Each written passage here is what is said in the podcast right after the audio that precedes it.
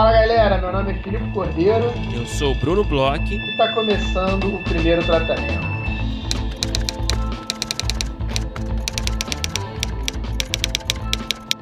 Fala Brunão, tudo bem? Fala Filipe Cordeiro. Como você está nessa quarentena de hoje? Brunão, essa semana tá uma semana boa. A gente teve aí Thelminha campeã do BBB. Hum. Apesar do Babu ter caído antes, que era minha torcida, dentro daquela final ali, é... deu o melhor resultado possível, Bruno. É, um vexame o Babu não estar na final, né? Vamos, vamos, vamos né, abrir o jogo aqui, né, Felipe? É, mas a gente fica feliz pela Thelma, né? Agora, a gente fica, na verdade, ao mesmo tempo, né, preocupado, né, com como a gente vai preencher essas horas no final do dia, né, agora que acabou o BBB. Não se preocupe, Brunão, que tem uma dica para os nossos ouvintes que essa semana vai ter muito primeiro tratamento. A gente vai aos poucos falar aqui nessa cabeça, mas depois do BBB a gente é, sentiu que precisava encher a semana com conteúdos de primeiro tratamento. Então vai ter bastante coisa aí para a galera ouvir é, sobre o nosso podcast durante essa semana, Brunão. É, o povo quer roteiro, né? Gente entendeu que o povo quer roteiro, o povo está desesperado por assuntos de roteiro, então é isso que a gente vai dar para o povo. A gente tem bastante coisa para falar aqui hoje, né, Felipe, antes da nossa entrevista da semana. É, então, para começar, a gente queria até agradecer a galera que tem entrado ali na nossa campanha do Apoia-se.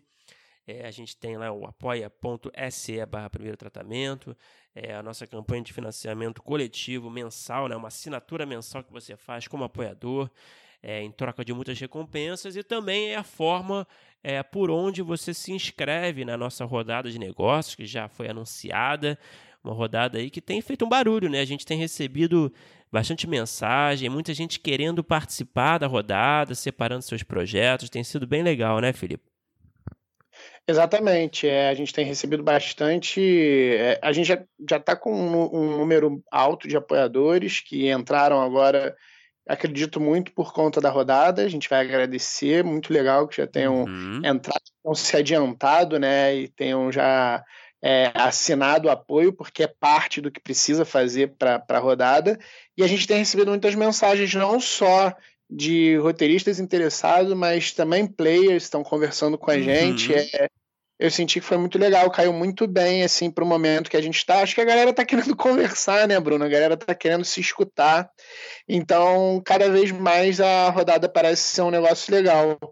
Então, vamos agradecer nossos apoiadores, Brunão. Vamos agradecer a galera que entrou esses apoiadores que são aí o que ajuda né, a gente conseguir fazer iniciativas como essa, manter o canal, poder dar um, uma investida em estrutura e poder correr atrás aí dessas iniciativas como as rodadas. É isso aí. Então a gente queria agradecer esses novos apoiadores: o Guilherme Costa, Renata Lago, o Alex Canoff, Luiz Cláudio de Souza Pereira, o Carlos Oliveira, o Leonardo Melamed, o Armando Moya, o Leonardo Whitman também. Esses foram os últimos apoiadores da semana. É, só lembrando, né, Felipe, para você se inscrever na rodada de negócios, para você participar da rodada de negócios, você é bem simples, na verdade. Né? Você só precisa ser um apoiador é, no apoia.se barra primeiro tratamento, da categoria ali o Divino Amor, né, de 40 reais. Então você, você faz o apoio é, por pelo menos um mês então você já está apto né, é, a participar da rodada. E aí, no dia 1 que é o dia 1 de maio, que é o dia de abertura das inscrições oficialmente, você vai receber um. Você estando inscrito né, nessa categoria do Apoia-se, você vai receber é, um e-mail com um link, com as instruções, com um link para o envio dos seus projetos, né, até dois projetos para participar é, da rodada de negócio, certo? Isso, é importante a gente salientar aqui as datas, né? Para inscrever projetos nas rodadas de negócio, é, vai abrir 1 de maio e vai até o dia 22 de maio. Então, essa janela é a janela para inscrever os projetos. Todo mundo que já é apoiador ou entrar até a data do dia 1 de maio irá receber no dia 1, assim que abre a janela, um e-mail com o formulário e as instruções para poder botar os projetos nas rodadas, né? Botar, colocar os, os uhum. projetos para ser lidos pelos é, players. Quem Isso. se inscrever entre o dia 1 e o dia 22 vai recebendo esse e-mail com as instruções e os formulários assim que se inscrever. É, ao longo da inscrição, assim que a gente receber a confirmação da inscrição, a pessoa já recebe um e-mail automático com o link do formulário e as instruções do que precisa fazer para poder mandar os projetos. Então, assim, é, é, legal a gente até esclarecer um pouco isso, porque algumas pessoas perguntaram. É, quem já é apoiador vai receber no dia primeiro. Quem está é, tá pensando em apoiar, está achando que tem que esperar o dia primeiro, se organiza aí, pode fazer da maneira que for melhor para vocês, mas é o seguinte, a partir de agora até o dia 22, todo mundo que se inscrever vai receber o e-mail com o formulário para poder mandar os projetos. A única coisa é que quem se inscreveu antes do dia 1 vai receber esse e-mail dia 1 De resto, as pessoas vão recebendo de acordo com os dias que elas forem se inscrevendo. É, exatamente. Então você que já você sabe que já vai participar da rodada, você tem projeto para inscrever, você já vai lá no Apoia-se, é, já, já confirma o seu apoio, que você já vai estar tá aqui na nossa listinha, que você vai estar apto a participar, você vai participar. Então no dia primeiro você vai receber um e-mail nosso com formulário para envio dos projetos. Então você já garante logo, mas também se preferir esperar, é, fica à vontade também é, no seu tempo, né, para se inscrever a partir do dia primeiro, fazer o apoio a partir do dia primeiro, né. É, só para confirmar, então, o Filipe disse aí as datas, né? A abertura das inscrições vai do dia 1 de maio até o dia 22 de maio. É, as informações completas estão no primeirotratamento.com.br, no nosso site. Tem uma seção especial lá voltada para a rodada de negócios, então tem todas as informações detalhadas, tem regulamento, tem também as datas certinho, as datas das, das reuniões né, da rodada propriamente, né, que vai acontecer no final de julho, durante uma semana. Então, se você está afim de, de saber mais, você vai lá no nosso site para se inteirar sobre tudo. Está tudo bem didático lá. E também a gente deixa aqui nosso e-mail para dúvidas. Né? A gente criou um e-mail especial para rodada de negócios, que é o rodadaprimeiro-tratamento.gmail.com. Então, qualquer dúvida que você tiver a respeito da rodada, é só mandar um e-mail para a gente que a gente vai responder é, o mais breve possível. E eu acho legal também, Bruno, é até explicar e, e lembrar que as pessoas que estão entrando com o Amor, além das rodadas, né, que eu imagino que nesse momento, principalmente as pessoas que estão entrando a partir da agora, estão entrando por conta das rodadas de negócio. Mas uma coisa que a gente quis fazer é, de trazer o Apoia-se é um deixar muito claro e muito transparente toda essa questão financeira, porque a gente tem o Apoia-se recebendo, repassando para a gente, tem lá como ver tudo certinho como está acontecendo, a gente consegue ver qual é o e-mail exatamente da pessoa que mandou, consegue limitar, tem toda uma questão de logística que é muito melhor a gente fazer pelo uhum. Apoia para gente e para as pessoas que estão se inscrevendo também. A gente consegue uma maior transparência trazendo essa empresa de fora, que só trabalha com essa questão de receber. E a gente também dá um mês, vamos dizer assim, de experiência de apoiador do primeiro tratamento. Então, a gente já cobraria por conta das rodadas, porque tem toda uma questão logística e gastos. A gente está vendo aí com TI, tá vendo um monte de coisa que a gente tem que colocar de pé para poder funcionar tudo. Mas a gente também tem toda essa parte do apoiador, que entra no nosso grupo do Facebook fechado, entra no site fechado do primeiro tratamento, uhum. que tem uhum. alguns roteiros de roteiristas que passaram por aqui, alguns posts, é que a gente conseguir também é, de, de parcerias para os apoiadores durante esse mês todo mundo vai, todo mundo que está inscrito nas rodadas vai ter esse combo aí, esse pacote da experiência de ser apoiador do primeiro tratamento. Eu acho legal falar isso também porque não é simplesmente participar das rodadas, né, Bruno?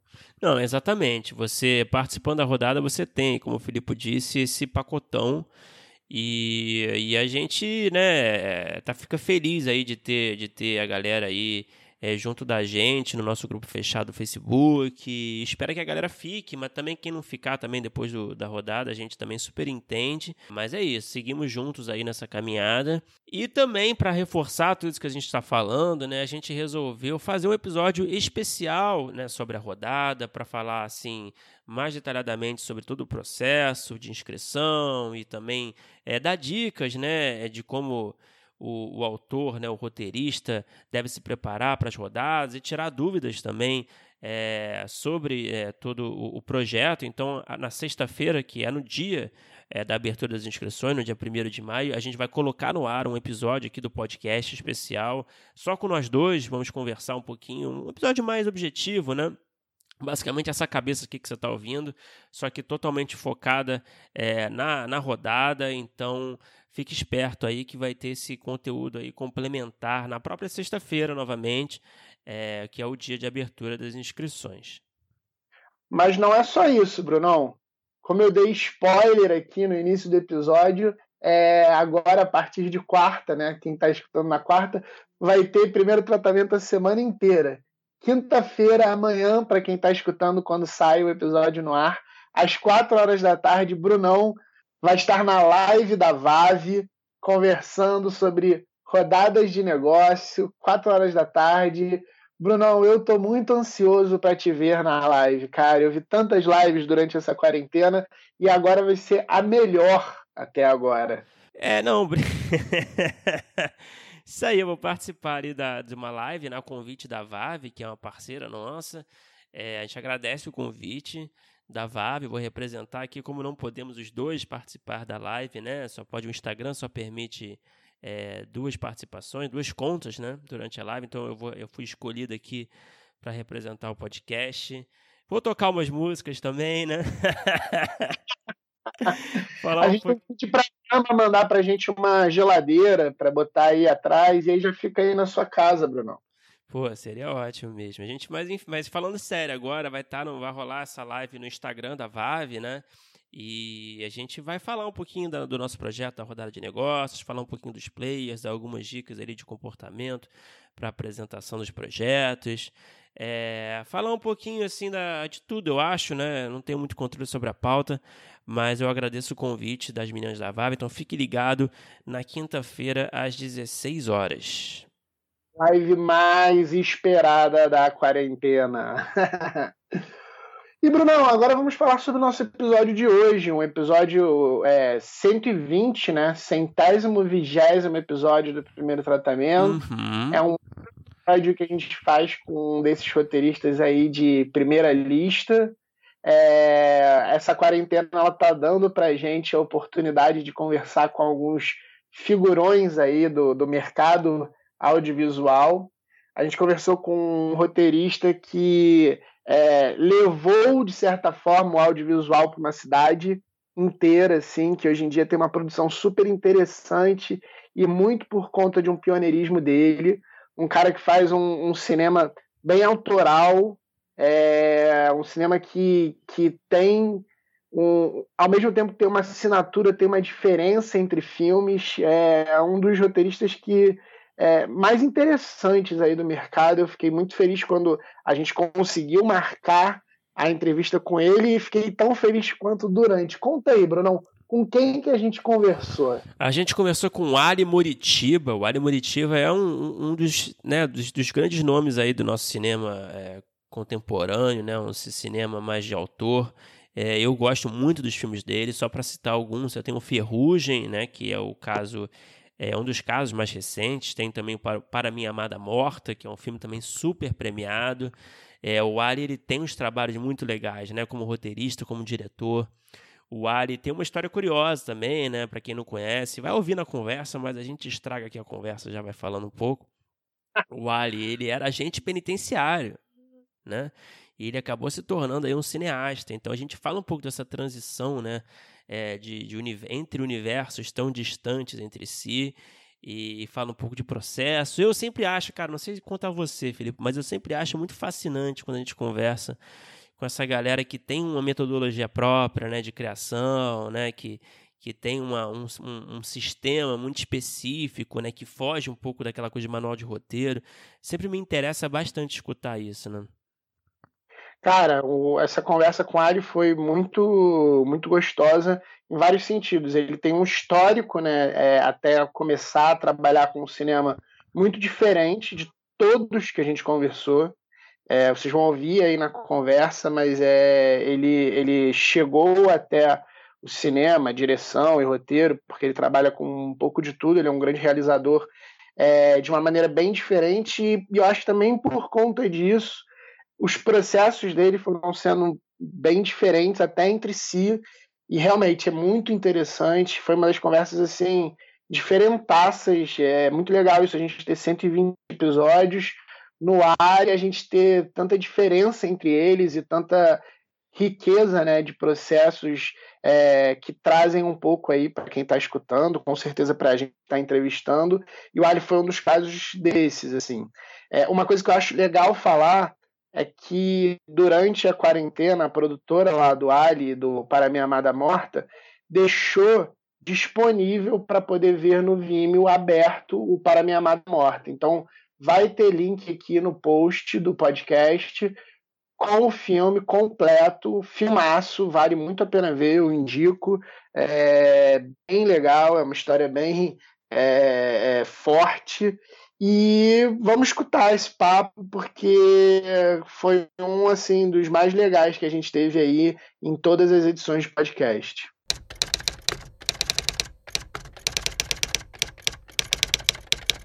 Então, Ali, é, para começar a nossa conversa, é, a gente sempre, né, com todo mundo que a gente conversa aqui, a gente, a gente faz uma pesquisa, né, para entender um pouquinho da onde cada um veio, né?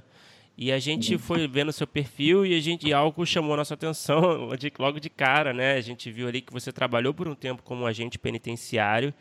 É, e eu queria saber que é uma coisa que não é muito comum, de fato, né, no, no nosso é, universo. E eu queria saber como é que você foi parar nesse mundo e também o que, que fez você querer abordar esse mundo é, dentro do audiovisual? Eu fui, eu fui parar no, no, no, meio prisional por uma questão de contingência mesmo, de necessidade material. Eu, eu sou formado em História pela USP, trabalhava...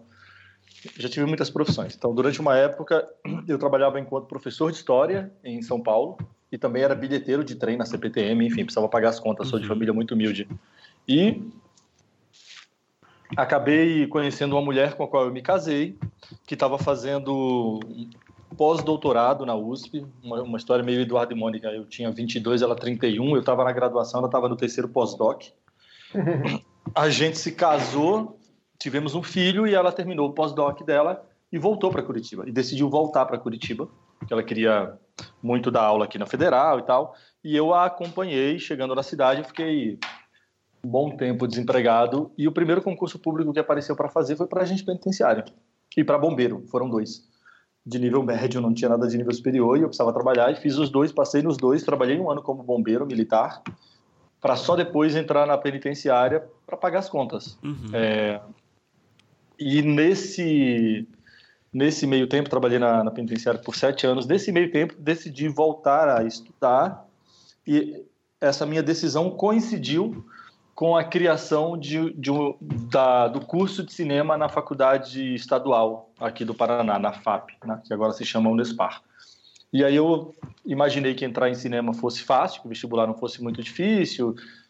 Eu nunca quis fazer cinema na vida, nunca sonhei em ser cineasta, nem sabia que se era cineasta, não imaginava que isso pudesse ser profissão ou, ou qualquer coisa do tipo. Já tinha alguma ligação com a escrita, porque escrevia contos, tive uma banda, escrevia letras de música, mas cinema nunca passou pelo uhum. meu radar. Fui estudar cinema porque imaginei que fosse fácil entrar, porque era gratuito. E porque achei que lá ia conhecer gente diferente do, da gente que eu estava conhecendo no universo prisional. E, e aí na faculdade é que eu comecei a me interessar por fazer filmes, porque tinham trabalhos práticos a fazer e tal. E num dado momento eu me dei conta de que eu, eu ali na sala de aula era o único que tinha um acesso restrito a um lugar que quase ninguém conhece, que ninguém quer conhecer a fundo, mas que todo mundo tem curiosidade de ver um pouquinho, que é a penitenciária. E aí resolvi fazer alguns filmes sobre o sistema, sobre a penitenciária, e isso acabou me projetando, e aí sim eu comecei a vislumbrar a possibilidade de transformar é, a escrita porque na verdade eu sempre quis ser diretor, sempre quis ser escritor. Desde, desde que entrei na faculdade, decidi que ia ser roteirista e não não qualquer outra coisa. Comecei a ver, ver a, a possibilidade de viver da escrita de roteiro porque comecei a viajar para festivais e nessa época ficava todo mundo falando que no Brasil não existia roteirista, que os roteiristas sabiam escrever no Brasil, ficava com essa, esse papo furado que passou. Você fala até hoje, né, às vezes, né? Ah, não, parou.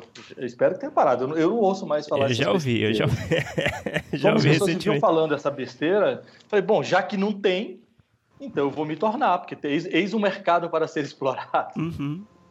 Foi mais ou menos por aí que eu peguei no cinema. Isso foi mais ou menos que ano? Você, come... você começou a fazer a, a trilogia na faculdade, então? Estava na faculdade. Eu comecei a estudar cinema em 2007 2007. Realizei lá uns quatro curtas-metragens. Mentira, realizei dois curtas-metragens antes de realizar a fábrica, que uhum. foi filmado em 2010 e começou a circular em 2011. O primeiro curta-metragem é um fracasso completo, é um filme muito ruim, estudantil e tal, com as ideias bem furadas. Na época eu estava vidrado em Paul Thomas Anderson e aí tentei copiá-lo, que foi um erro. Mas o segundo curta, que é bem pouco conhecido pelo meio crítico e tal, se chama Com as Próprias Mãos, ele circulou muito no Brasil, muito, e aí eu comecei a viajar pelo Brasil com esse curta. Isso foi, ele foi filmado em 2008, comecei a rodar muito em 2009, 2010, e ele ganhou alguns prêmios e tal, alguns prêmios eram eram em dinheiro e esse lance de começar a viajar pelo Brasil com todas as despesas pagas pelos festivais ali nos tempos áureos em que ainda havia cultura no país é, e conhecendo gente super legal de outros lugares com outras ideias vendo seus filmes e tal me estimulou pra caramba. E até então não, não dava grana mas dava uma boa dose de lazer e formação é, e aí, em 2010, eu ganhei. Esses dois filmes foram feitos sem grana nenhuma. Filmes que eu banquei com meu próprio dinheiro e tal.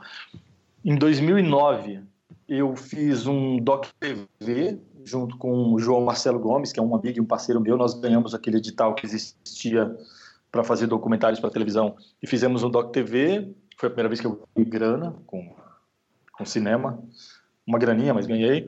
E logo em seguida eu abri uma empresa produtora junto com o Antônio Júnior e Marisa Merlo, e a gente começou a tentar é, ganhar edital para financiar os trabalhos que a gente queria fazer. E aí a fábrica foi esse primeiro trabalho que a gente fez com uma graninha do Fundo Municipal de Cultura da cidade, portanto com um pouco com uma melhor estrutura de produção, com capacidade de fazer uma pré-produção e tal. E o filme, quando ficou pronto, é, para minha surpresa, começou a circular muito. Na época a gente era tão pouco tinha tão, pou, tão pouca visão acerca do, do mercado audiovisual e do cenário de festivais e etc e tal, que sem qualquer demérito para esse festival, que eu amo muito, já fui lá mais cinco vezes, mas a primeira exibição pública da fábrica foi no Festival de Triunfo, no interior do Pernambuco, que é um festival muito charmosinho, mas é, tem uma expressão super importante local, mas que não tem expressão nacional, muito menos internacional. E, e logo depois, para minha surpresa, o filme foi para Clermont-Ferrand, e aí em Clermont-Ferrand o filme foi descoberto por muitos festivais internacionais, aí começou a circular para caramba, e eu comecei a viajar muito para o exterior, e comecei a participar de um monte de debates, Q&A, etc e tal, e aí a minha formação foi ficando muito mais é, sólida com essas possibilidades aí proporcionadas por esse curta. E me diz uma coisa, é, você falou da entrada, que foi uma entrada é, é, de ocasião, vamos dizer assim, no curso de cinema. Quando se tornou uma paixão, se é que se tornou uma paixão em algum momento, se tornou uma paixão? Se tornou uma paixão. E mas quando foi? foi? Mas... Então, mas essa é aquela paixão que não tem nada a ver com amor à primeira vista, não. Ela foi sendo desenvolvida ao longo do tempo. Acho que a minha relação com o cinema é mais ou menos aquela relação com, com uma garota ou um garoto que você conhece, você sai para tomar um café e o papo é legal, aí você topa sair uma segunda vez e o papo continua sendo legal, e aí uma terceira vez, e aí quando você não sai, você percebe que está sentindo falta, aí você resolve ligar para quem sabe? Foi, foi uma coisa para e passo. Eu acho que a minha paixão é, pelo fazer, pelo realizar cinematográfico, nasceu quando eu fiz um, um segundo curta-metragem da, da trilogia. Quando eu fiz, não. Quando eu exibi, que é Pátio. Uhum. Porque quando eu exibi Pátio nos festivais e comecei a discutir aí agora de maneira muito mais séria é, a realidade do sistema prisional brasileiro. Comecei a perceber os preconceitos que existiam e que existem ainda a respeito desse lugar e das pessoas que vivem por lá. E comecei a perceber que as coisas que eu dizia fazia algum sentido para parte da audiência, eu comecei a entender que talvez aquilo que eu estava fazendo fosse relevante. Hum. Então a minha paixão pelo cinema nasceu muito menos da vaidade de um realizador que tem uma visão de mundo que quer entregar para o outro, muito menos de um arrebatamento da deusa da criação e muito mais de, de uma questão político-social de discurso mesmo. Então, acho que foi com o Pátio que, que a coisa rolou, assim, sabe? De, e, e ficou mais agudo ainda. Todas as vezes que eu faço trabalhos é, mais ligados ao universo social, o periférico, e eu percebo que, nem, nem importando tanto o resultado, mas quando eu percebo que o trabalho que foi feito, de certa maneira, transformou um pouquinho alguma existência, isso renova a minha paixão. O filme novo que eu lancei, que já saiu de cartaz porque o coronavírus não deixou ficar, o Nós por Nós, é o maior orgulho da minha carreira, porque esse filme foi todo feito com uma galera da periferia aqui de Curitiba, da Vila Sabará, construído com essa galera jovem, muito jovem, que nunca tinha feito nada do gênero na vida, nunca tinha atuado, nem sequer imaginava que pudesse atuar, que pudesse escrever e tal. Eles fizeram uma oficina de interpretação e fizeram algumas oficinas de formatação de projeto com a gente, etc e tal. E aí, hoje em dia, a gente filmou ele em 2017. Hoje em dia, 2020, a gente tem dessa galera cinco atores profissionais que estão vivendo de sua atuação com certa dificuldade, mas estão vivendo com certa dificuldade, mas estão vivendo. Um dos caras na época, lá da periferia, um rapper daqui, que foi assistente de platô, abriu uma empresa produtora, já produziu alguns videoclipes e agora ganhou edital para fazer o seu primeiro curta-metragem.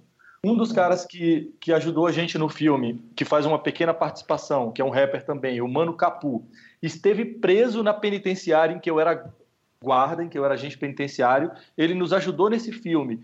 E o Capu agora vai virar diretor, o Capu vai dirigir seu primeiro curta-metragem com grana. Então, cara, quando essas coisas acontecem, eu penso, eu estou fazendo, eu, eu estou no lugar certo, sabe? Nossa, que maneiro. É, você falou que também, quando entrou, é, você se interessou muito em ser roteirista, porque você tinha essa vontade de escrever mas eu tenho a impressão que hoje em dia você tem até mais é, é, é, trabalhos como diretor do que roteirista. Pelo menos na pesquisa eu fiquei com essa impressão. É, você continua com esse sentimento de é, quero ser mais roteirista do que diretor, entre aspas, uhum. Ou também com o tempo você migrou para ser mais diretor do que roteirista? Não, eu, eu com certeza migrei para ser mais diretor do que roteirista. Tenho, tenho um prazer enorme de, de trabalhar com atuação, principalmente trabalhar com atores e atrizes. É, tenho escrito muito pouco, na verdade. Os últimos três anos eu dirigi tanta coisa para TV, streaming, que não tem sobrado tempo para escrever, infelizmente, porque eu adoro escrever. É, e confesso que tenho recusado alguns convites para escrever série, porque é preciso fazer sala de roteiro. Sala de roteiro dura seis meses e, honestamente, não me interessa muito participar de sala de roteiro de algo que eu não vá dirigir ou de algo que não seja ideia minha. Então, eu descobri um prazer muito grande em dirigir coisas escritas por outras pessoas mas é, foi um, confesso que te, bate um pouquinho de ciúme quando eu vejo certos materiais que eu escrevi dirigido por certos diretores. aí, aí, então eu, eu adoro eu, eu hoje sou muito mais diretor do que roteirista muito mais diretor do que roteirista então assim é, vou viver a experiência, por exemplo, o meu próximo longa-metragem, espero que ele seja feito, vai saber se, se cinema ainda será feito nesse país, mas o meu próximo longa-metragem, ele não é um roteiro meu. É, o, o, eu acabei de filmar o Deserto Particular, que é um roteiro meu e do Henrique Santos, que é um roteirista incrível aqui da, do Paraná, incrível, o cara é um puta de um talento incrível. Ele foi, foi meu aluno num curso de roteiro numa, eu dei um pequeno curso rápido para o pessoal do SESI e esse cara apareceu com um argumento foda, a gente seguiu conversando, depois resolvemos escrever juntos esse argumento, que é o Deserto Particular, que é incrível. E aí, esse ano que começou, eu super atarefado, sem conseguir escrever nada, ele chegou para mim e falou, cara, queria te mostrar meu novo roteiro. Quando eu li o roteiro do cara, eu falei, cara, eu jamais escreveria tão bem quanto esse cara está escrevendo. Para que, que eu vou meter a mão no roteiro do cara? me dê aqui que eu vou escrever, que eu vou dirigir. Então, provavelmente, meu próximo longa, pela primeira vez, não será escrito por mim. Todos os meus longas foram escritos por mim, todos os meus curtas foram escritos por mim, todos os meus documentários foram escritos por mim. Eu já, já dirigi coisas de outras pessoas, mas para TV e para streaming. E pela primeira vez, eu vou dirigir um roteiro que não foi escrito por mim, mas que tocou profundamente em mim. Então, hoje eu sou muito mais diretor que roteirista. Olha, voltando ali para o assunto da, da trilogia, do cárcere, só para finalizar ali, não sei se o Felipe tem mais perguntas sobre, sobre essa etapa da sua carreira, mas depois você fez o primeiro filme, foi a, o curta, né? Foi a Fábrica, né? Que foi um curta de ficção, né? Embora super, né? É, ali na realidade, e depois né, o, o, os outros filmes foram documentários. E aí você falou agora sobre a sua, a sua jornada, né, a sua trajetória muito baseada no seu discurso né, político-social que você quer fazer. Né? E você, aí a minha pergunta é, por que, que você optou, depois de fazer a fábrica, fazer esses curtas documentário? Você achou que o discurso tinha mais força nessa forma de contar a história ou foi por outra razão? A fábrica fez tanto sucesso é, na sua época, assim, tanto sucesso. Ele foi, foi um curta que foi, foi licenciado dezenas de vezes mundo afora, assim, ele passou em muitos canais de televisão no Brasil, foi comprado pela primeira vez, acho que Fábrica deve ter sido um dos primeiros curtas-metragens brasileiros a ter um agente internacional de vendas. Isso normalmente Nossa. acontece com longas. Fábrica uhum. teve isso, uma, um agente francês que vendeu ele para muitos países. É, a gente ganhou dinheiro com esse filme, cara. Foi muito, foi muito incrível. E ele ganhou muitos prêmios, muitos prêmios, muitos prêmios, muitos prêmios. E eu era um completo desconhecido até, até a fábrica aparecer. E, e, e era um completo desconhecido que fazia cinema num estado que tinha pouquíssima ou nenhuma tradição no cinema, que é o Paraná. É, Falou-se muito desse curta, falou-se muito de mim, principalmente em 2013, quando ele ficou na shortlist do Oscar. E eu me vi no desafio de fazer um novo trabalho, um novo curta-metragem, porque não tinha grana para fazer longa ainda, nem, nem, nem perna para isso, né? E eu me dei conta que se eu me repetisse, que se eu repetisse a fórmula da fábrica, ia, ia soar muito muito medíocre, assim. Era muito, seria muito cômodo para mim fazer algo é, emocional, fazer algo narrativo fincado no documentário de observação, com um final emotivo, sem trilha sonora, com câmera na mão, com misturando atores naturais com não ator, com, com atores profissionais, como eu fiz na fábrica. Seria muito cômodo e talvez seria o caminho óbvio, seria o que talvez se esperasse de mim.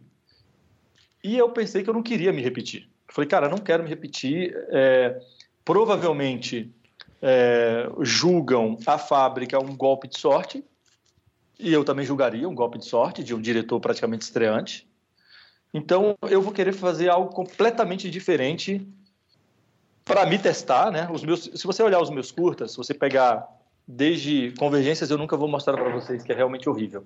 Mas se vocês pegarem do segundo curta até o, o último curta que eu fiz, por enquanto, né, o que eu espero fazer curtas ainda, que é Tarântula, você, vocês vão vendo que os, os, curtas, os filmes são muito diferentes entre si.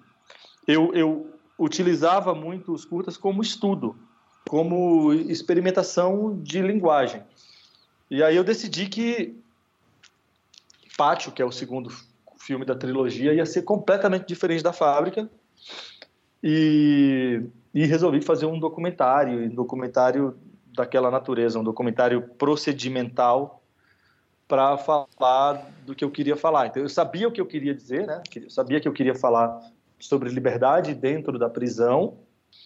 E eu podia falar de liberdade dentro da prisão de milhares de formas, de, na chave ficcional, na chave documental, poderia ser documentário de entrevista, etc. E tal, mas eu decidi fazer daquele jeito justamente para me distanciar, é, do ponto de vista de linguagem, bastante da fábrica, para que o assunto fosse o mesmo, para que o universo fosse o mesmo, mas o modo de abordar fosse completamente diferente. Como é que foi a, a, a experiência do primeiro longo? O primeiro longo que você escreveu foi, o mei, foi mesmo O Homem que Matou Minha Amada Morta? Ou você já tinha escrito um outro longa que talvez tenha sido filmado depois, ou ainda não foi? Seu, seu primeiro longo escrito foi esse?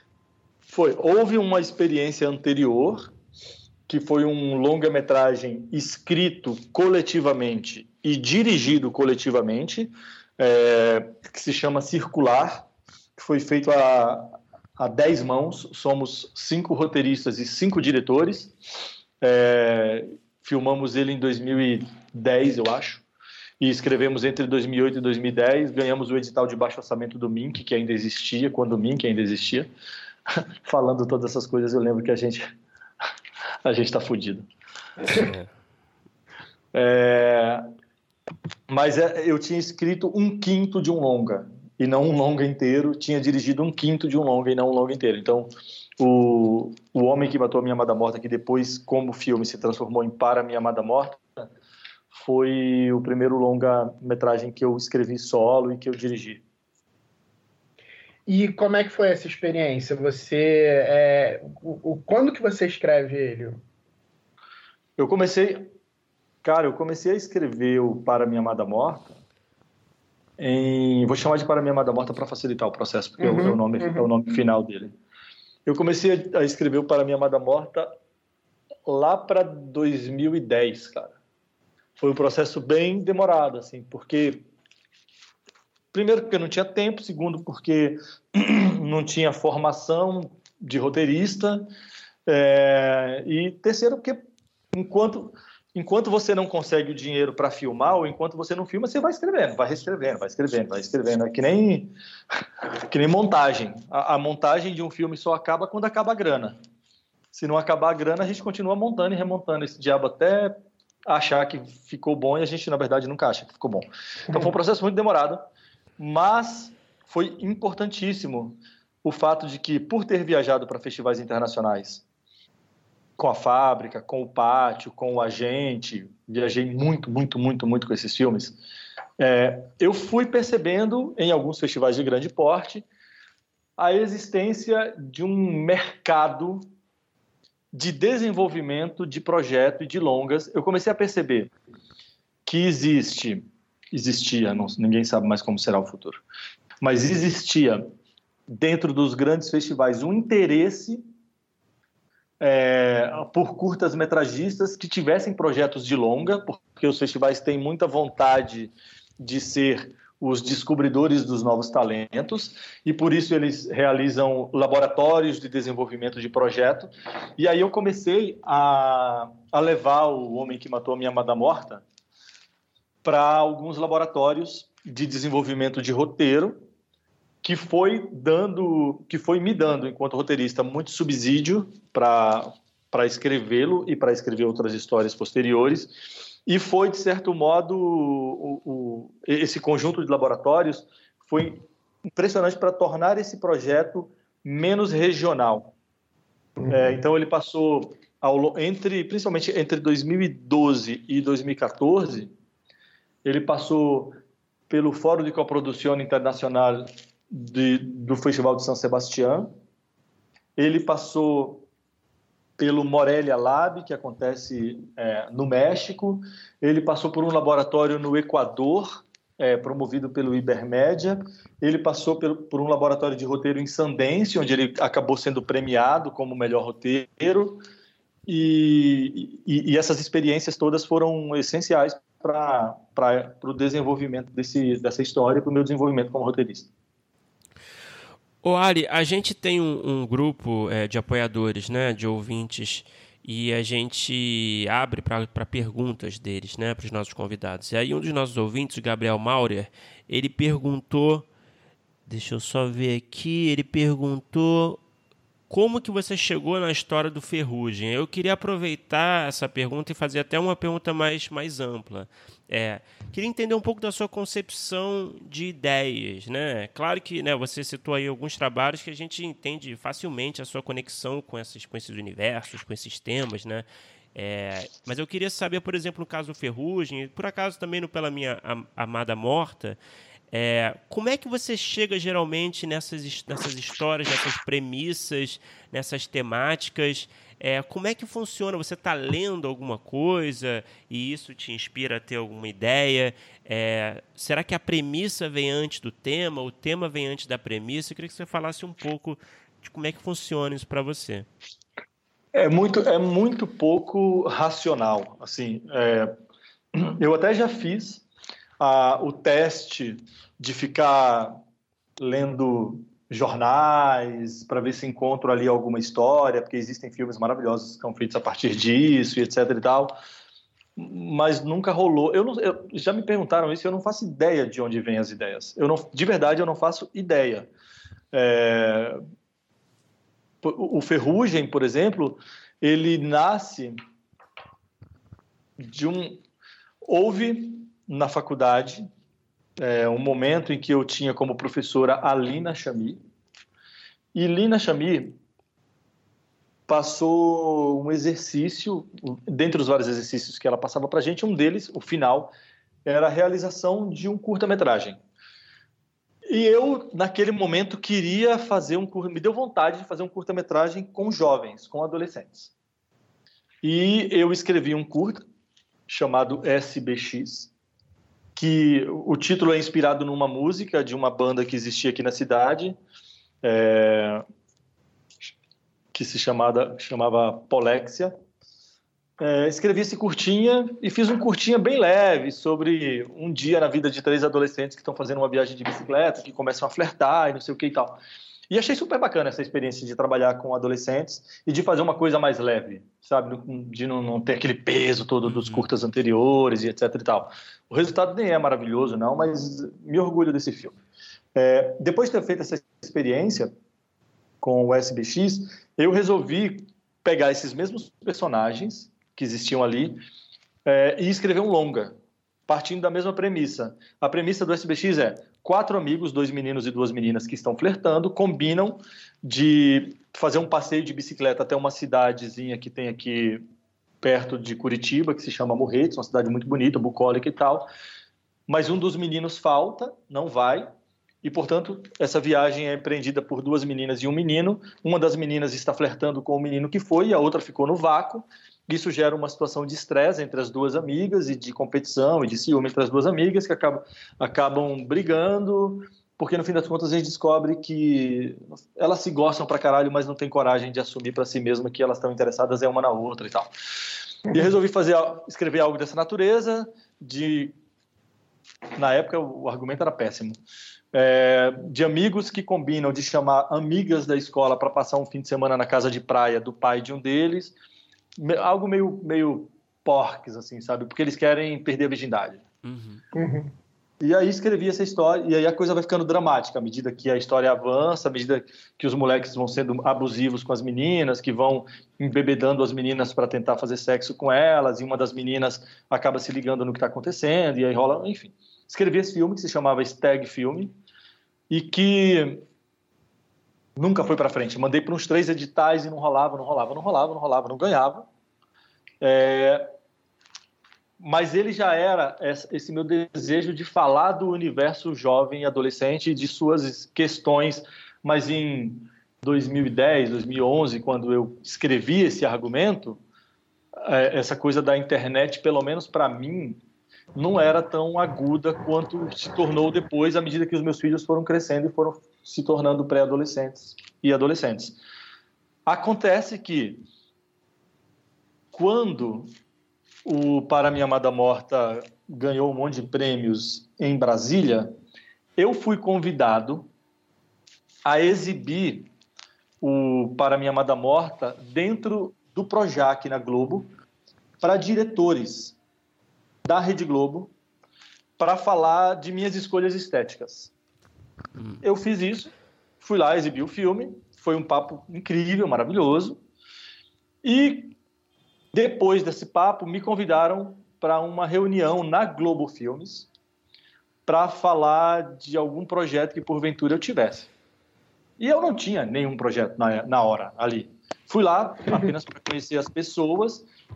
E quando eu estava saindo da sala de reunião, o Rodrigo Teixeira, grande produtor de São Paulo, é, com quem eu tenho alguns projetos em desenvolvimento, me chamou e me apresentou o chefe da Globo, da, da Globo Filmes à época, que eu não lembro se ainda é, não sei se ainda é, que era o Pimentel, é, deve ser o Pimentel ainda. Rodrigo me apresentou, explicou quem eu era, falou super bem do meu filme, etc e tal. E o Pimentel falou: pô, que pena que você não mandou esse filme aqui pra gente antes, de repente o filme poderia ser Globo Filme e tal. E eu disse para ele, falei, cara, eu acho que esse filme, desculpa, mas eu acho que ele não, não, não tem o perfil Globo Filmes, vocês é, só têm feito comédia e tal. E aí ele, ele me disse, olha, é, você não tem o direito de julgar qual é o nosso perfil aqui. Talvez nós estejamos mudando de perfil, talvez nós desejássemos mudar de perfil, você deveria ter mandado o projeto. Aí eu falei, então eu vou mandar um projeto novo para vocês e vocês avaliam. e aí corri para casa, peguei o argumento do Stag Filme, li, fazia uns três anos que eu não li aquilo, li aquilo e falei, caralho, não acredito que eu escrevi isso, que péssimo. e eu prometi para os caras que ia mandar alguma coisa. E aí resolvi reescrever o argumento. E aí reescrevi o argumento daquilo que depois se transformou em Ferrugem, mandei para eles, eles adoraram a temática e os personagens, e eles colocaram o Fernando Meirelles na linha para me ajudar a desenvolver o projeto como é. tutor. E aí eu chamei uma amiga, uma parceira, roteirista daqui da cidade, a Jessica Candal, para escrever o filme comigo. Então, o, os caminhos são assim. Eu, eu, nunca, eu nunca fui arrebatado por uma ideia do tipo, ah, meu Deus, caralho, que foda! E comecei a chorar e convulsionar. e... Isso nunca aconteceu comigo, não. Que engraçado, cara. Você contando essa história, eu já ouvi algumas, algumas histórias parecidas, né? De que quando você vai numa reunião dessas e é, você precisa apresentar alguma coisa nova e você tem que se virar ali em poucos dias, poucas semanas. Essa adrenalina às vezes funciona também, né? Funciona, não, eu adoro prazo. Por favor, por favor, me deem prazos. Se eu não tiver prazo, eu fico protelando, procrastinando sempre. E, e aí, continuando em Ferrugem, então, é, quando que surge a opção narrativa de fazer é, os dois pontos de vista? Já no, no, argumento ou foi no desenvolvimento? Porque isso é uma das coisas é, mais interessantes do filme. Assim, é, eu, a gente estava conversando, conversando com o Bruno, é, eu revi o filme agora há bem pouco tempo, e eu vi com a minha mãe e, eu, e a gente se pega assim no final do filme é, é, entendendo do, os dois lados e ficando com pena desse garoto que é, é, é, um monstro, de certa forma. E é muito por conta da escolha narrativa. Quando que foi esse momento que vocês decidiram dividir a história e trabalhar dois pontos de vista dessa forma bem é, é, diferente, assim, fazer praticamente um filme e outro filme dentro do mesmo filme?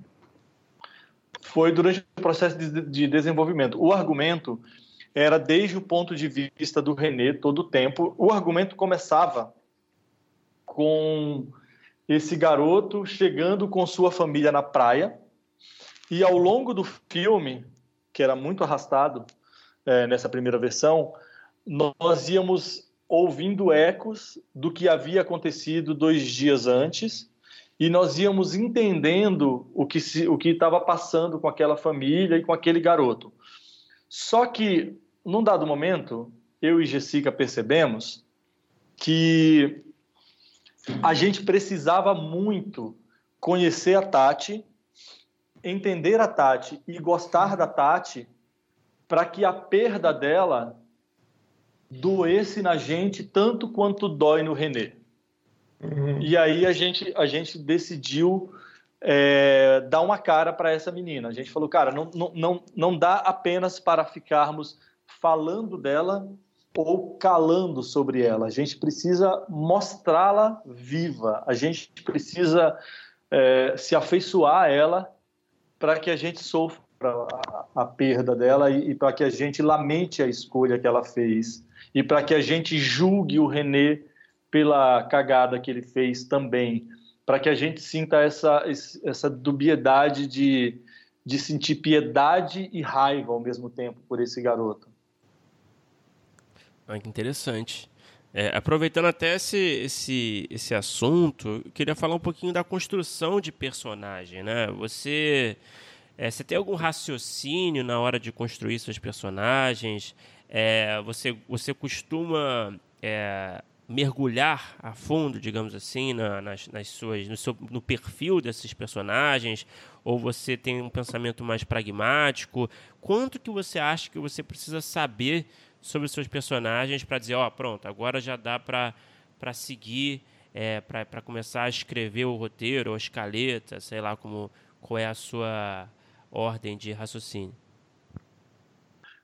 Pelo menos os meus protagonistas eu preciso conhecer muito bem antes de começar a, a escrever as histórias. Então, eu costumo fazer uma radiografia do personagem e uma árvore genealógica do personagem e um mapa dos sentimentos e dos quereres dos personagens principais antes de escrever as histórias. Então, eu, eu elaboro dezenas de perguntas é, acerca dos personagens para decidir o que eles farão ao longo da história. Porque o processo de escrita de um longa-metragem é demorado. É, às vezes o trabalho não rende nem um pouco durante semanas. E se nós não tivermos, pelo menos sob, meu, sob minha perspectiva, que, que não tenho, sou um desmemoriado, eu não tenho memória.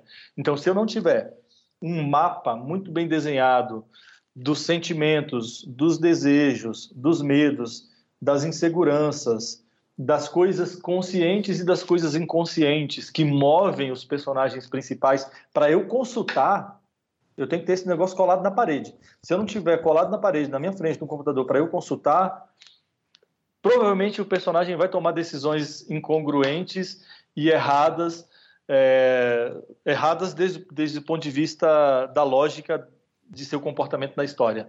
É, porque eu sou um desmemoriado, então eu, eu costumo traçar perfis muito, muito é, densos e complexos dos personagens principais. No entanto, no entanto, quando eu vou é, trabalhar esses personagens com os atores, eu não entrego isso para os atores.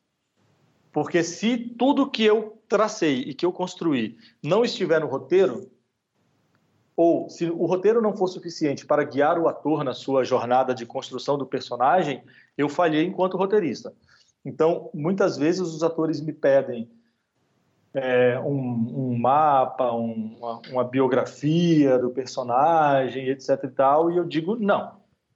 Faça você a biografia do personagem, faça você o mapa do personagem, me apresente e a gente discute sobre isso. Ah, interessante mesmo. Mas você falou aí que você faz perguntas, você elabora uma série de perguntas também é, sobre cada personagem, para cada personagem. Que tipo de perguntas são essas?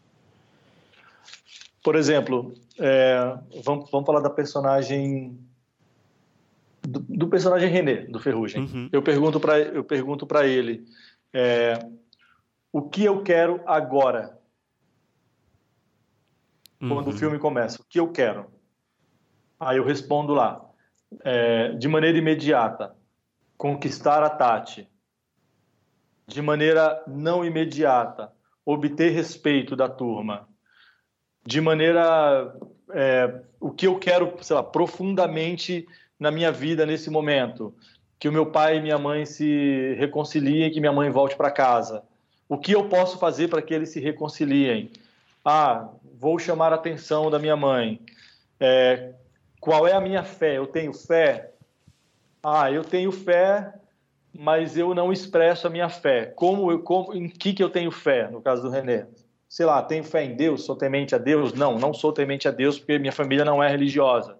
Qual é o meu posicionamento político? Qual é o posicionamento político do personagem? Ah, eu como fui criado por um professor de história que tem uma série de quadros relacionados à, à Revolução Mexicana em casa. Eu sou provavelmente um garoto progressista, mas um progressista que faz cagadas machistas, enfim, esse, esse tipo de pergunta. Uhum. Pô, muito interessante esse teu processo. E, e, é engraçado que também, continuando no René e no Ferrugem, é, você falou sobre a, a fazer a árvore genealógica dele, e, e, é muito interessante no filme o paralelo que ele tem na, é, na, no perfil dele e na relação com o pai. Ele e o pai, eles são, eles são bem parecidos na, na, na falta de capacidade de, de se comunicar e eles dois, principalmente o René, sente muito isso. Ele reclama da mesma coisa que ele acaba fazendo. É, também tinha isso nessa gênese do personagem, essa, essa, quando você faz essa árvore genealógica, essas é, relações com ele, é, você também já estava pensando nisso, porque foi uma coisa que me chamou muita atenção. É, tem a cena que ele reclama, pô, uma hora fala comigo, pai. Ele, ele, fala, ele fala uma coisa nesse sentido, assim, pô, conversa comigo de verdade. E ele mesmo é incapaz de conversar com quase todas as outras pessoas de verdade, né? Uhum. Sim, não, isso já estava já tava ali no, no desenho da genealogia do, do René todo o tempo. Essa, essa coisa dele de ele se espelhar muito no pai, de julgar muito o comportamento da mãe e de ao mesmo tempo criticar no pai aquilo que ele poderia criticar em si próprio já estava presente no personagem em ambos os personagens para que a ideia era era, era, era fazer com que as pessoas que estão acompanhando a narrativa é, sentissem o quanto determinados padrões de comportamento é, são ensinados e são aprendidos de maneira inconsciente a partir de comportamentos que são, que são tidos cotidianamente dentro de casa. Assim, a gente, a gente a, aprende ou reproduzindo ou rechaçando aquilo que nos é apresentado, pelo menos ao longo da infância.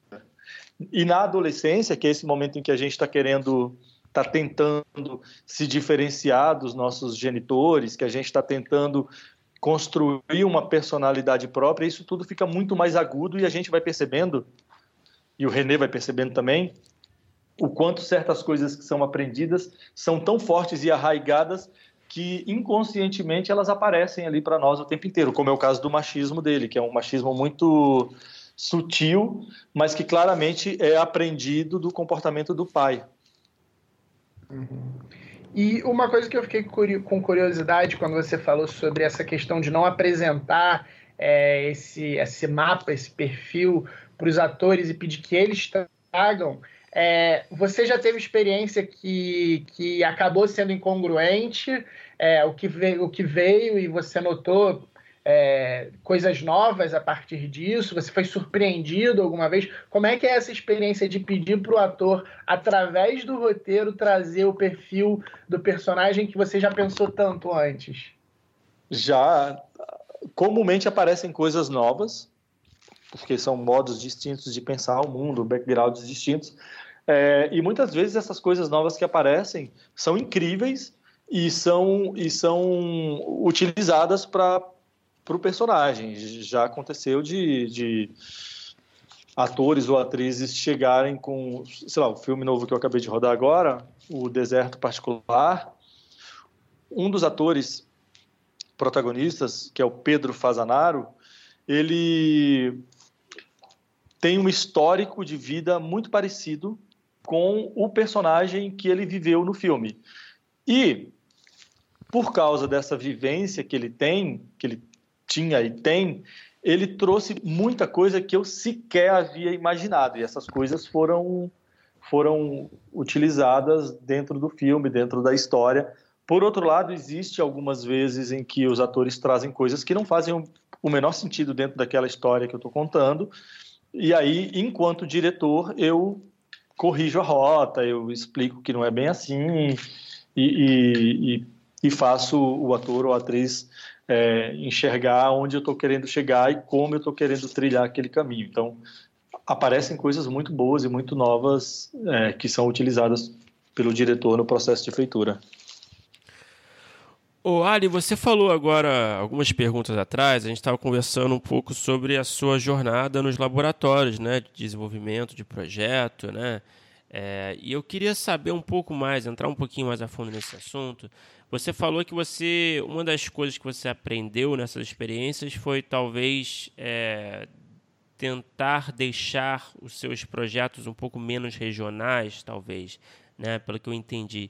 Eu queria entender também que outras coisas você aprendeu que você pode assim, não sei o que você, né, agora na sua memória, né, conseguindo né, alcançar a sua memória, que, que você consegui, que, que você aprendeu assim de mais valioso nessas consultorias, nesses laboratórios, com tanta mentoria que eu imagino que deve ser, né, pô, uma gente muito boa.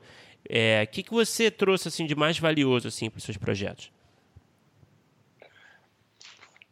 Eu, eu, era algo que já me diziam, mas e que eu também intuía, mas que essas viagens por países tão distintos, com tutores de origem e background tão distintos, é, me comprovaram é que tá todo mundo no mundo do entretenimento, pelo menos, interessado em ouvir uma boa história contada por um bom contador de história com muita paixão. Hum. Então, é, existia, existe um certo. Estou falando de cinema narrativo, porque é o que eu faço. Uhum. Existe um certo é, pedantismo no nosso meio é, de tentar. Isso tem, isso tem ficado cada vez mais distante, mas de tentar ser extremamente profundo, e isso às vezes torna a comunicação bastante truncada, se não falha. Então eu, eu já cansei durante muito é, o Olhar de Cinema, que é o Festival Internacional de Curitiba, foi criado por mim, pelo Antônio e pela Marisa durante um tempo. Eu trabalhei como curador nesse festival, então via muitos, muitos, muitos, muitos, muitos, muitos filmes é, vindos de todos os lugares do mundo e muitas vezes você percebe um, um desejo, talvez até uma empáfia artística muito grande que gera uma, incomunicabilidade terrível e você não consegue se emocionar, você não consegue ser tocado, você não consegue é, ser mobilizado, você muitas vezes não consegue nem entender o que é que, que aquele realizador ou realizadora está tentando dizer. É, e dentro da estrutura do cinema narrativo, acho que isso é, é de certo modo indesejável, sabe? Porque no fim das contas, a gente está fazendo filmes para comunicar ideias, sensações ou emoções para determinada pessoa. Uhum. É, então, eu acho que é, é, é, é essencial você saber que história você quer contar e contá-la bem, e contá-la com brilho nos olhos, e contá-la com tesão, porque quando você o faz numa mesa de bar, você se torna o centro das atenções, porque a sua história é o centro das atenções. Porque você está comunicando bem aquela história, aquela ideia que você quer passar. Então, nesses laboratórios eu fui entendendo e, fui, fui aprimorando a capacidade de mobilizar as pessoas de mobilizar a atenção das pessoas. Eu fui aprendendo a como entregar a informação de maneira instigante. Como entregar passo a passo a informação de modo que, depois de uma informação, o meu ouvinte ou o meu espectador olhe para mim sem piscar e diga: e o que mais? E aí eu falo algo e ele olha para mim e fala: e o que mais? e aí eu falo e ele continua querendo mais, querendo mais, querendo mais. Então, é, esse foi um grande aprendizado, assim, de como entregar a informação de modo que ela gere mais interesse. Nossa, eu concordo muito com o que você falou agora. Enquanto você falava, eu estava balançando a cabeça que tem gente que acaba querendo, acaba optando por uma coisa tão profunda, como você falou, que acaba se tornando não narrativo, né? Exatamente. Exatamente. E, e Ali, é, mudando um pouco de assunto, é, duas coisas. Você falou sobre o Nós por Nós, que, que é por conta dessa situação toda, é, acabou não ficando nas salas. É, você, vocês sabem, você sabe é, se quando passar, quando a gente estiver voltando para uma vida normal, ele volta para as salas de cinema e, e, ou se não tem alguma forma nos próximos tempos é, para assistir é, o Nós por Nós? Ele vai para o VOD agora, dia 4 de abril. A gente decidiu que não vai esperar é, os cinemas reabrirem, até porque eu acho que quando os cinemas reabrirem ainda vai demorar um tempo para as pessoas voltarem a, a, ir a uma sala de cinema. Então a gente decidiu que vai lançar em VOD já agora, dia 4 de abril, acho. Hum. E, e aí a outra pergunta que eu queria fazer também é, é mais para frente, pelo visto, é você pode falar um pouco sobre o Jesus Kid? Você pode falar alguma coisa? Porque eu também, fazendo a pesquisa, eu vi que você escreve com o Mutarelli. Eu sou um fanzaço do Mutarelli enquanto escritor dos livros dele, assim, é, já li muito e, e tiro meu chapéu, ajoelho para o que ele escreve. E se você puder falar um pouco, eu não sei como é que, como é que tá, é, eu queria saber mais ou menos o, que, que é, sobre o que, que é, qual é, é a previsão de sair. Tá, o Jesus Kid, ele, ele é, sim, baseado num livro do Mutarelli, que é o Jesus Kid. Essa, esse, essa obra dele, essa novela dele, tem inclusive um histórico muito, muito interessante, eu já conto para vocês. Mas o, a adaptação foi feita por mim sozinho. Assim, o Mutarelli nunca leu uma linha do que eu escrevi, uhum.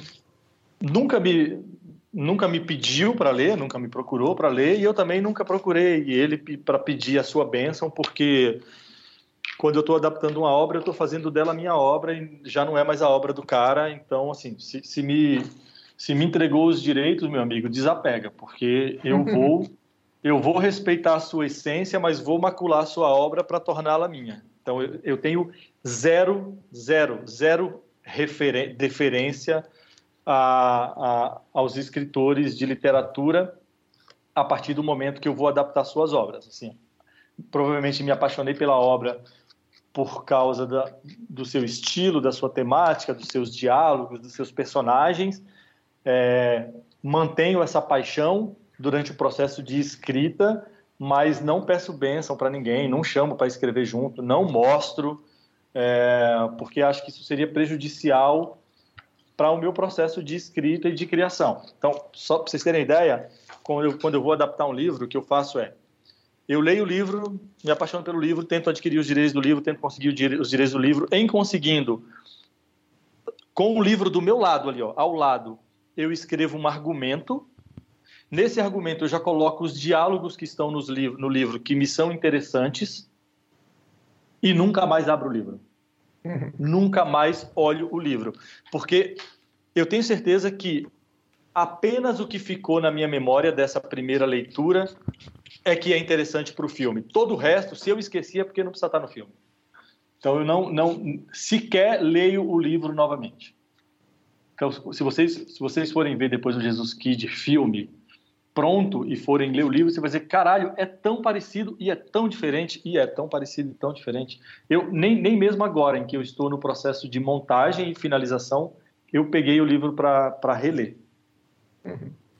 É, ele, tá, o filme está montado, eu estou já agora fazendo desenho de som e correção de cor, que são coisas que dá para fazer remotamente.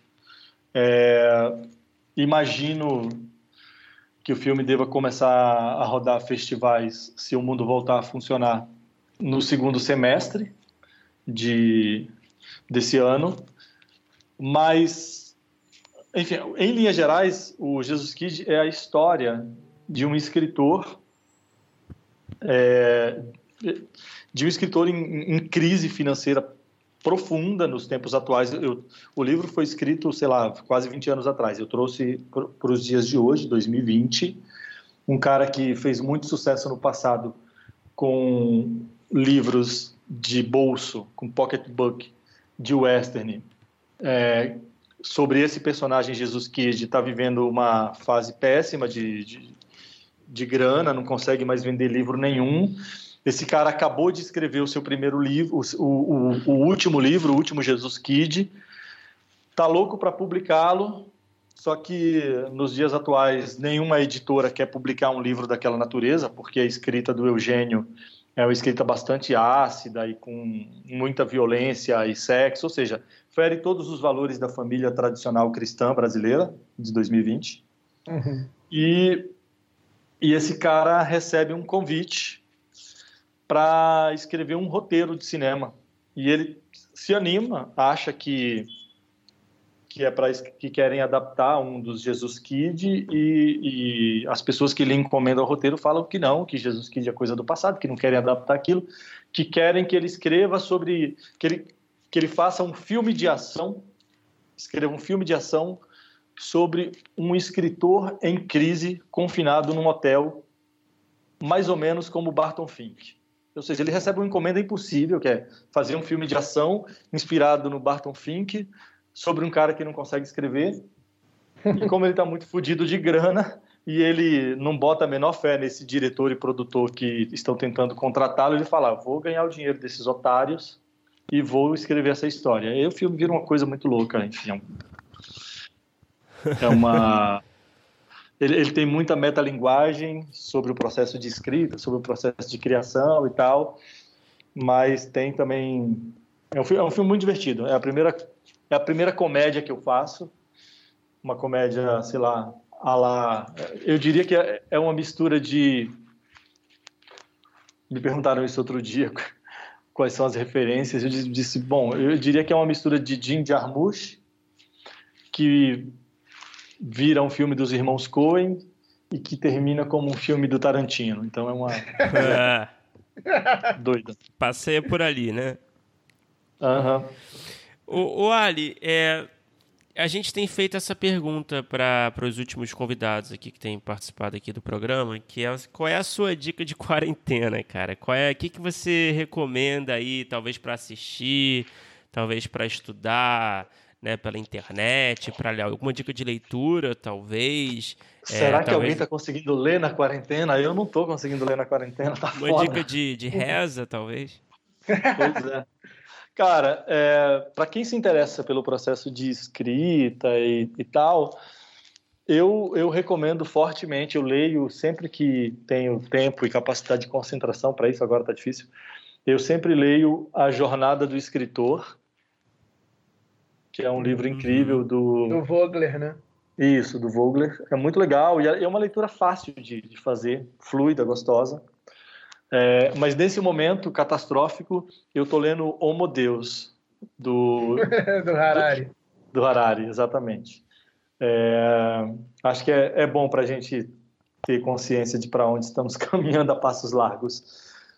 E eu comecei, eu tô vendo, cara, não tô conseguindo ver muito filme, não. Eu tô. Toda noite eu tô vendo série. Eu comecei a ver antes de ontem Watchmen na HBO. Tá incrível a série. Nossa, que inveja de você estar tá vendo pela primeira vez. Eu queria ter esse sentimento de novo. Eu adorei essa série. Então, tá foda, tá bem legal. Vi o segundo episódio ontem e achei muito, muito legal. Nossa, tem muita coisa boa ainda por vir. Que bom, bom saber. bom saber. É, o Ari, a gente tem um bloco final aqui também, que a gente faz algumas perguntas mais objetivas. É, uhum. Poucas perguntas para todo mundo. Vamos lá.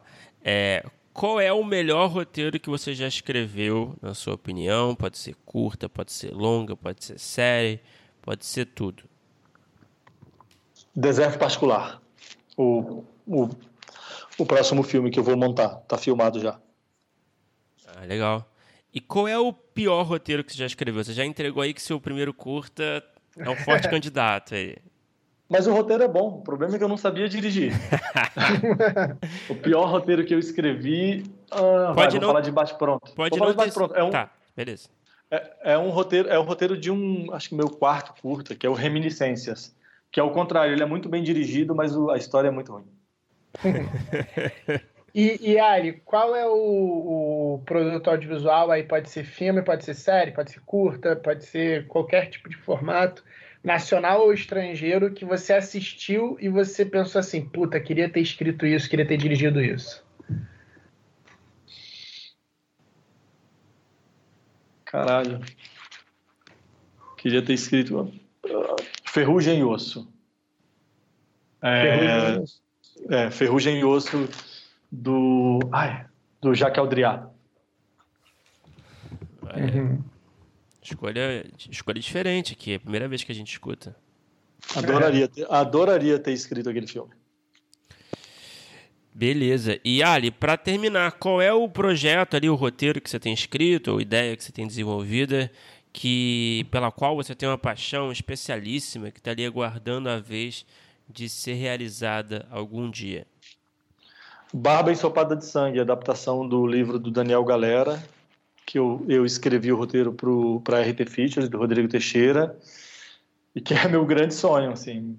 Espero muito filmar isso um dia, porque é uma grande história, é um roteiro lindo e que está, enfim, estou esperando aí a, o tempo e a grana vinda lá da RT.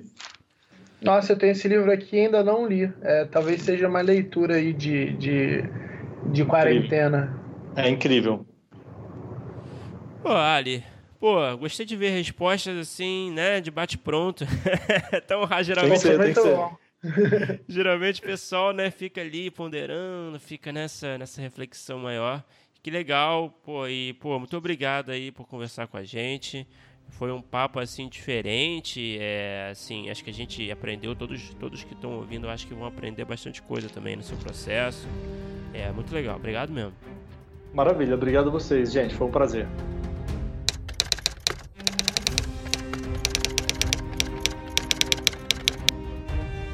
Opa! Chegou até aqui? Muito obrigado por escutar. Não se esqueça de assinar o feed do primeiro tratamento no seu agregador de podcast favorito. Comentários, sugestões ou em busca de consultoria para o seu roteiro? Mande um e-mail para primeirotratamentopodcast.gmail.com que responderemos assim que puder.